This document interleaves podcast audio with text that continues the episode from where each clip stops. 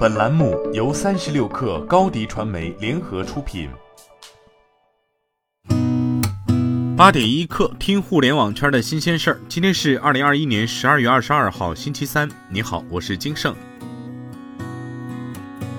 据北京日报报道，经浙江省杭州市税务局稽查局查明，网络主播黄威（网名薇娅）在2019年至2020年期间，通过隐匿个人收入、虚构业务转换收入性质、虚假申报等方式偷逃税款，依法对黄威作出税务行政处理处罚决定，追缴税款、加收滞纳金并处罚款共计13.41亿元。鉴于黄威偷逃税款行为造成了极为恶劣的社会影响，已不符合网络诚信宣传。大使聘任条件经研究，中国网络社会组织联合会决定撤销黄威网络诚信宣传大使。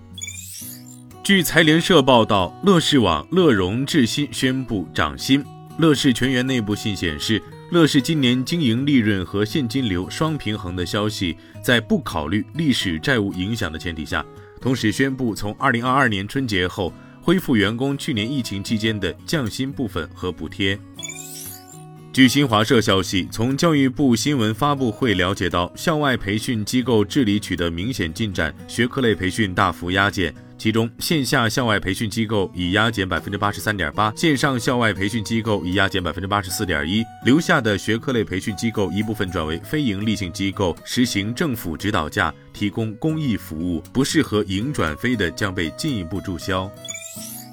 三十六氪获悉，国家统计局发布《中国妇女发展纲要（二零一一至二零二零年）》中期统计监测报告。报告显示，中国女性平均预期寿命突破八十岁。据联合国世界人口展望测算结果，二零二零年中国女性的人均预期寿命水平在一百八十四个国家中位列第六十二位，比世界女性平均水平高四岁。孕产妇死亡率下降超四成。二零二零年，中国孕产妇死亡率为十万分之十六点九，比二零一零年降低百分之四十三点七，指标水平居全球中高收入国家前列。据证券时报报道，近日有消息称，茅台推出股东购酒政策，持有一百股及以上茅台股票的股东可以购买两瓶飞天茅台酒。从贵州茅台酒股份有限公司董事会办公室获悉，近期有股东打电话或发邮件到董事会办公室提出购酒需求，董事会办公室将有购酒需求的股东信息推送给其所在城市的自营店，有股东在自营店购酒成功，公司并未出台针对股东购酒的上述政策。据报道，两位行业高管透露，应苹果方面要求，位于印度东南部清奈市的富士康手机组装厂已经开始试产 iPhone 十三。该公司预计到明年二月开始正式量产，满足印度国内以及出口的需求。在 iPhone 十三系列中，iPhone 十三是印度销量最大的机型。苹果公司不打算在该国生产 iPhone 十三 Pro 和 iPhone 十三 Pro Max。